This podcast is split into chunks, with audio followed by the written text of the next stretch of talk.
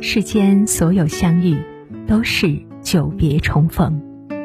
嘿，朋友你好，我是珊珊。无论你在世界的哪个地方，我都愿意在这个温柔的夜色中，点一盏心灯，温暖你。欢迎收听《珊珊夜读》。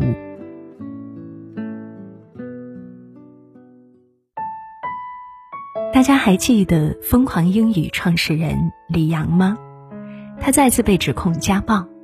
八月二十九日晚上，李阳前妻 Kim 在微博发文控诉李阳家暴女儿，还晒了一段疑似李阳家暴的视频。视频没有画面，但充斥着嘶吼声、哭泣声、尖叫声，期间还有重物撞击的声音。二女儿李娜大喊：“你在做什么？”你想杀死我吗？隔着屏幕都能感受到恐怖。Kim 说：“这不是李阳第一次暴力殴打女儿。”随后，他晒出和两个女儿的聊天记录，还原了家暴过程。丽娜说：“她听到李阳对妹妹李华大喊大叫，就开始录视频保留证据。当看到李阳殴打妹妹，她冲了过去，没想到李阳一边掐住她的脖子，一边打她。”李娜则说：“爸爸在打他们，还发了一张自己受伤的照片。”十年前家暴妻子，十年后家暴女儿。消息曝光后，很多人愤怒于李阳的暴力行为。面对网上种种喧嚣，直到八月三十一日下午，李阳才迟迟回应。他在微博发了一篇长文，总结起来大概这几点：一。视频是前妻 Kim 的断章取义，肆意污蔑。视频里吼叫孩子是因为二女儿旷课、早恋、夜不归宿。三，我承认言语激烈，但我真的没有殴打孩子。四，前妻 Kim 抛弃两个女儿，声称不想再养他们了。五，两个孩子在国内生活的这两年，他给女儿读最好的学校，也给予了爱和陪伴。言语里满满都是一个父亲对孩子的爱，真相到底是什么，我们不得而知。但至少一个爱女儿的父亲不会如此歇斯底里。最让我触动的是 Kim 的指控中的一句话：“你一点儿都没变。”短短六个字，有失望，有懊悔，更是愤怒，也揭示了一个事实：相信一个家暴的人会改变，是最天真的想法。家庭暴力，永远不要相信他会改。李阳的暴力不是第一次，在妻子 Kim 怀孕七个月的时候，李阳就曾经对她施暴。那一次，为了家庭和孩子，Kim 选择原谅，没想到一次原谅换来的是变本加厉的虐待。之后，李阳打她的次数越来越多，甚至当着女儿的面，目睹妈妈被打得头破血流的女儿李华。曾经向妈妈道歉说：“下次我用筷子、用剪刀也要保护你。”忍无可忍的 Kim 决定曝光一切。二零一一年，他在网上连续发帖控诉李阳家暴，他还晒出自己受伤的照片，头部、膝盖全是触目惊心的伤痕。消息一出，震惊了所有人。那时，疯狂英语正火，李阳被无数人视为人生导师。家暴门之后，李阳的形象一落千丈。随着舆论发酵，李阳承认家暴，并且公开向妻子道歉。他是真心悔过吗？不是。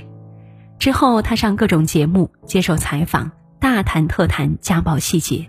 他说：“打人并不是多严重的错误。”他还说：“打了就是打了，道歉一次就够了。”他更说：“你爸你妈也打过架。”打女人是中国传统文化。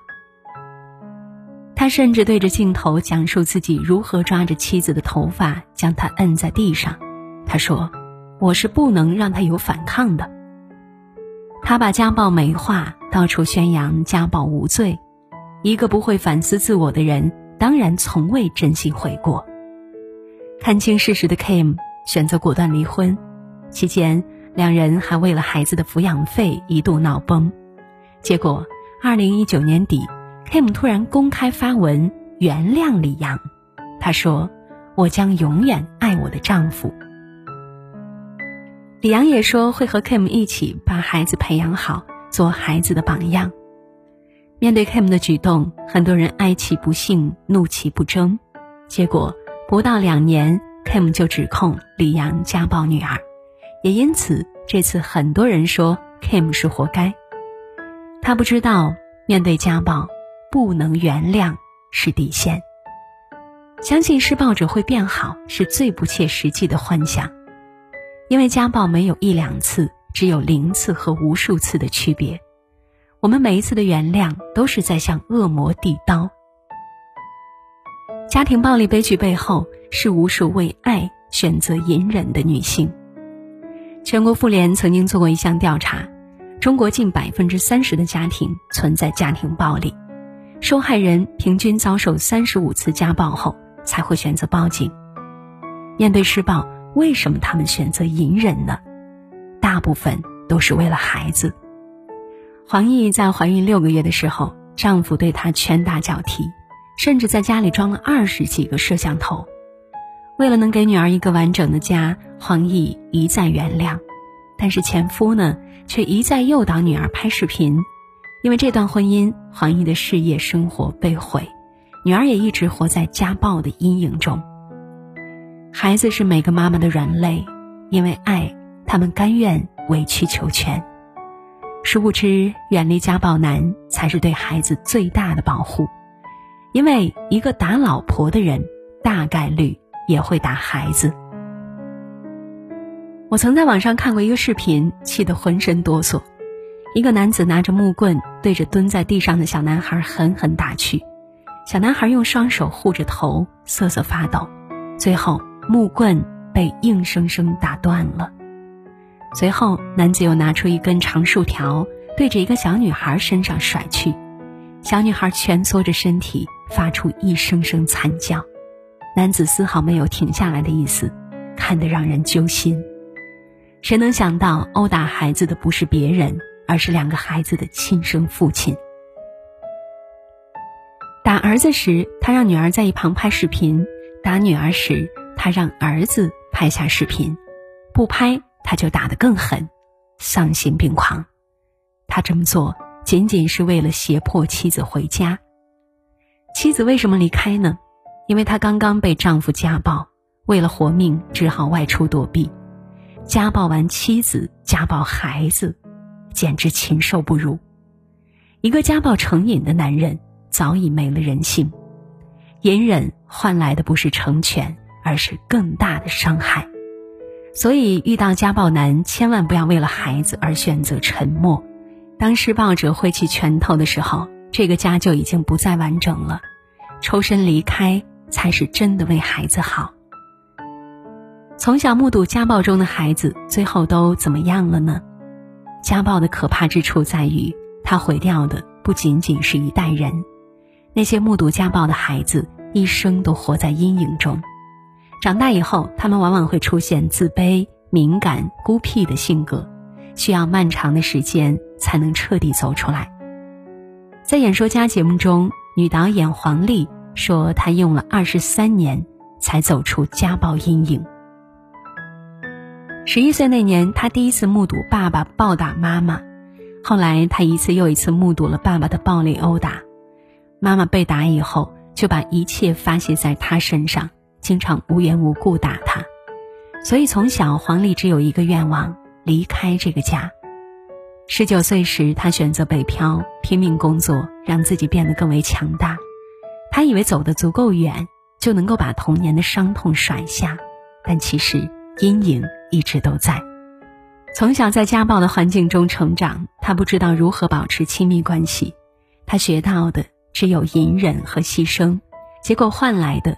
却是索取和伤害。极端痛苦的时候，他甚至想过自杀，梦里也经常闪现死亡的场景。直到三十四岁那年，他遇到一个心理咨询师，告诉他：“你是一个受害者。”之后，他内心的阴霾才慢慢散去。虽然时间漫长，但黄丽算是幸运的，还有很多目睹家暴的孩子。自己也成了施暴者。我有个发小就是如此，从小目睹了爸爸家暴的他，内心很是憎恨打女人的男人。结果成家以后，他却活成了自己爸爸的模样。每次和妻子吵架，他就忍不住动手暴力，不是甩巴掌就是掐脖子。他曾对我说：“我也不想这样，但我控制不住自己。”我相信他的自责是真的，但控制不住自己的暴力行为。也是真的，长期处于暴力环境中的孩子，他们潜移默化中都会受到影响，暴力的种子从小就在他们心中种下。随着年龄增长，生根发芽，他们也成了挥起拳头的人。哪怕对暴力深恶痛绝，他们也无法自控。在遇到问题冲突的时候，他们只会复制父母的处理方式。心理学家史蒂文·史多兹曾说。目睹家暴比自身被家暴带来的心理伤害更大，身体的伤痕尚且可以治愈，心理上的伤痕却会伴随一生。没有一个孩子能够从家暴中幸存，他们是受害者，一辈子都活在暴力的阴影中；他们也可能是施暴者，沿袭着父母的悲剧。为了孩子能够有一个健全的成长环境，为了悲剧不再延续。我们要做的不是隐忍和沉默，而是发声求助，及时止损，趁早抽离，才是对孩子的爱和成全。家暴面前，没有人是旁观者。柴静在《看见》里说过一句话：“家庭是最小的社会单元，门吱呀一声关上后，在这里，人们如何相待，多少决定一个社会的基本面貌。”屋檐下藏着无数不被看见的暴力，面对家庭暴力，没有人是旁观者，需要整个社会一起完成。被施暴者永远不要一忍再忍，及时抽身才是保命。不要说是考虑孩子，果断逃离才是对孩子的保护。更不要相信男人自责的眼泪，总有一天他们会再次张开血盆大口。旁观的人也不要去和稀泥。家暴不是家丑，而是犯罪。真的希望家暴中的受害者不再恐惧，面对暴力，他们该报警时绝不犹豫，该离婚时绝不妥协。不要再忍受了，一定要积极求助，报警真的有用。自从我国反家暴法实施以来，已经给很多人提供了保护。去年，我国签发了两千一百六十九份人身保护令。只要你下决心反抗，就一定有人会站出来支持你。记住，你不是一个人在战斗。人民日报也曾经科普过，遭遇家暴或者目睹家暴应该做什么。作为邻居、朋友，不要默许，不要沉默，及时劝阻，请求帮助。作为受害者，保护自己，验伤取证，及时报警。妇联、居委会、社工等组织也应该给予被家暴者援助。当然，希望这些你永远用不上。反家暴是一场持久战，需要全社会一起完成。不沉默，不隐忍，才能减少更多的伤害。点个再看，愿每个施暴者都能得到严惩，愿受害者不再沉默。好了，朋友们，今天的文章到这儿就结束了。记得在文末点个再看或者分享到朋友圈，愿家暴的悲剧越来越少。我是珊珊，今天就是这样，我们明天见。能够握紧的就别放了，能够拥抱的就别拉扯，时间着急的冲刷着，剩下了什么？原谅走过的那些曲折，原来留下的都是真的。纵然似梦啊，半醒着，笑着哭着都快活。